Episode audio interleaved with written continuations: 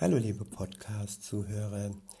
Heute habe ich für euch einen Vers aus den Sprüchen. Ich lese ihn aus zwei verschiedenen Bibelübersetzungen vor. Das ist immer ganz interessant, weil die Ausdrucksweise variiert. Der Sinn ist schon mehr oder weniger gleich. Ich beginne mit der Übersetzung Hoffnung für alle. Und der Vers steht in den Sprüchen im 13.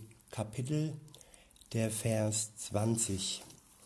Dort steht, wenn du mit vernünftigen Menschen Umgang pflegst, wirst du selbst vernünftig. Wenn du, durch, wenn du dich mit Dummköpfen einlässt, schadest du dir nur.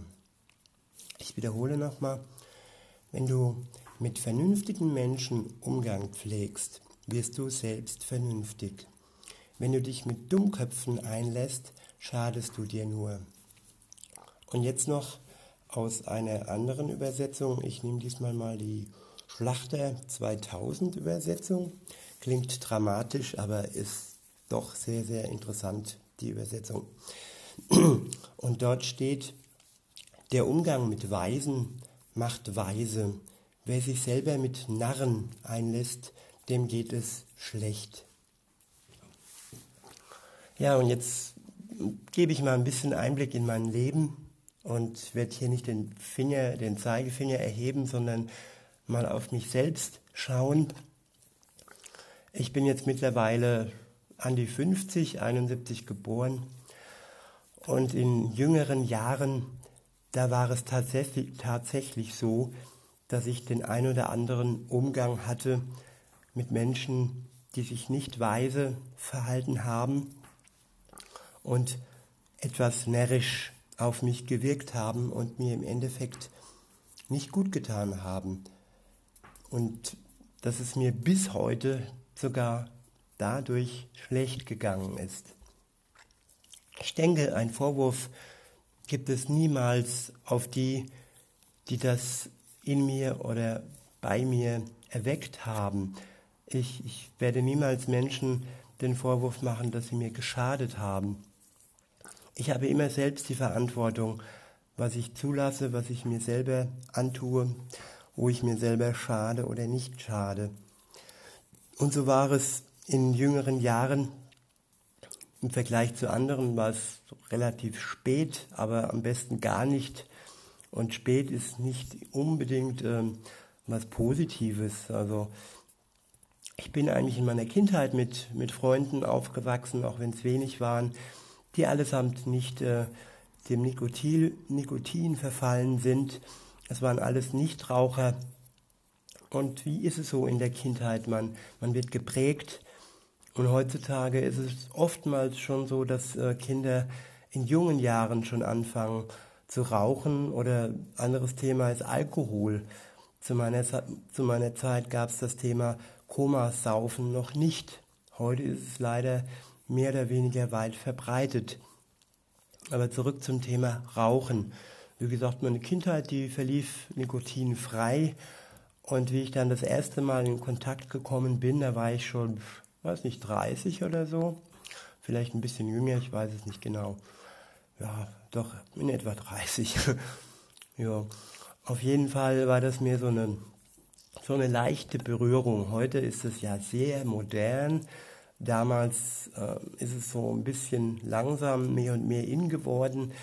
Und deshalb war das damals auch ein bisschen was Besonderes in Gänsefüßchen, das Thema Shisha-Rauchen.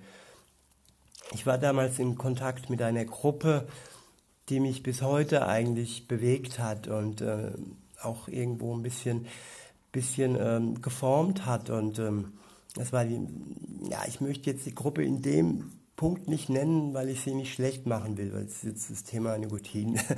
es geht ja um mich und äh, nicht um irgendjemand und um irgendeine Gruppe.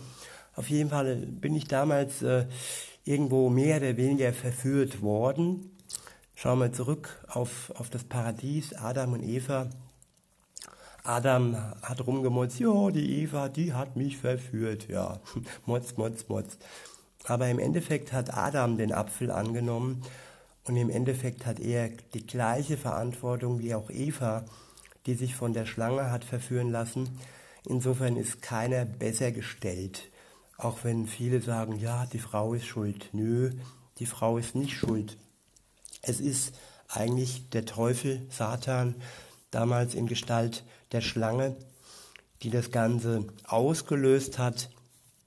Aber auf sich die Schuld genommen haben die Menschen, angefangen mit Adam und Eva bis hin irgendwann zu mir, der, der da nicht äh, den Apfel genommen hat, sondern die Shisha in die Hand. Und das war dann so ein, so ein Teufelskreis. Und es war so cool. Und ich habe das nur so einmal die Woche, zweimal die Woche, gut, am Anfang war es einmal die Woche, wie ich dann bei dieser Gruppe war, äh, genutzt. Und äh, ja, man gewöhnt sich dran, auch wenn es nur einmal die Woche ist und dann war es dann auch in Aschaffenburg so, dass ich dachte, ach, da ist eine Shisha-Bar, da gehst du mal hin, da kannst du auch mal eine Shisha rauchen.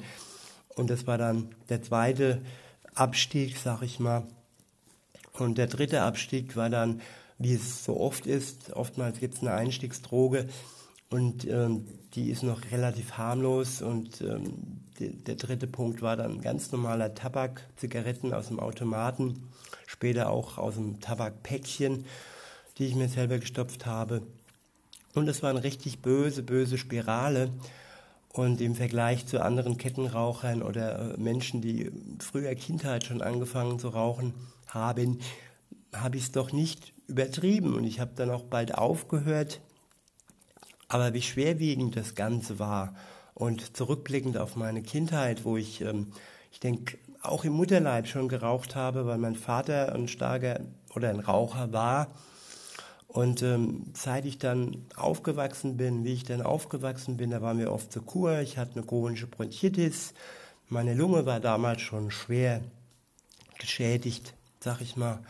Und schon mehr oder weniger aus dem Mutterleib hervor und in meiner Kindheit, wie ich aufgewachsen bin, ich habe es eigentlich gar nicht mehr so richtig bewusst wahrgenommen, wie mein Vater geraucht hat. Also er hat schon relativ früh aufgehört, aber irgendwo hatte ich schon noch einen Schaden.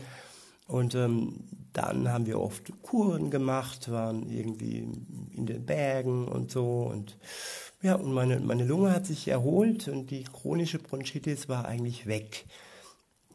Und wie blöd kann man denn sein und wie wie, wie irre und wie, wie unvernünftig und wie unweise war ich denn, dass ich dann angefangen habe, Shisha zu rauchen und später normal zu rauchen. Und ja, es hat lange gedauert, vier, fünfmal habe ich es probiert, bis ich dann äh, es geschafft habe, aufzuhören. Und ich dachte, ja, die Lunge, die regeneriert sich schon wieder, aber ich habe jetzt mal so eine Vorsorgeuntersuchung machen lassen bei meiner Hausärztin und die hat so eine Maschine, wo man so reinpustet. Und diese Maschine hat herausgefunden, dass äh, das Alter, nicht das tatsächliche Alter, aber das, äh, ich sag mal, fiktive Alter meiner Lunge dem Alter eines 73-Jährigen entspricht. Das muss man sich mal vorstellen. Meine Lunge ist 73 und ich bin 71 geboren. Ja, kommt ja fast hin. Kurzer Rede, Rede, kein Spaß. Das sind die sogenannten Jugend- oder junge Erwachsenen-Sünden. Und ähm, wenn wir dann wieder zurückkommen auf unseren Vers, den möchte ich nochmal vorlesen zum Schluss. Der Umgang mit den Weisen macht weise. Wer sich aber mit Narren einlässt, dem geht es schlecht.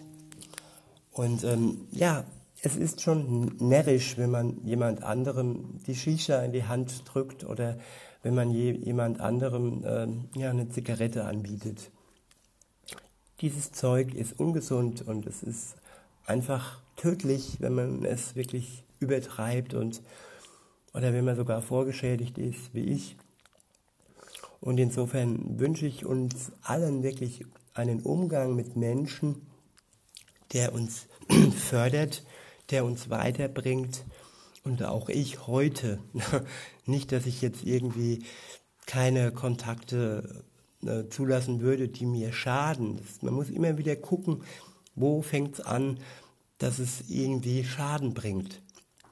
Oftmals sind es auch ähm, Liebesbeziehungen, Freundschaften und äh, wo man einfach sich schwer tut, sich zu trennen. Und im Endeffekt möchte Gott ja nicht, dass wir uns trennen, aber er ist trotzdem auf uns irgendwie, ja, er achtet auf uns und er liebt uns und er möchte nicht, dass wir einen Umgang pflegen, der uns schadet. Insofern soll man da ganz behutsam mit sich selbst umgehen und sich hinterfragen, tut mir das Ganze jetzt noch gut mit dieser Person X oder Y oder zieht mich diese Person mit hinunter, da wo sie selbst ist. Oder manche sind sogar so dreist, dass sie ziehen und dann oben bleiben und dann einfach nur sich ergötzen und sagen, ach toll, der ist jetzt erniedrigt. Und ähm, es gibt auch so Psychospielchen, dass man den anderen schlecht macht, ihn beschmutzt mit Worten. Und auch das ist schon schlimm. Und das möchte Gott nicht, weil er uns liebt. In diesem Sinne wünsche ich euch einen schönen Tag. Bis denne.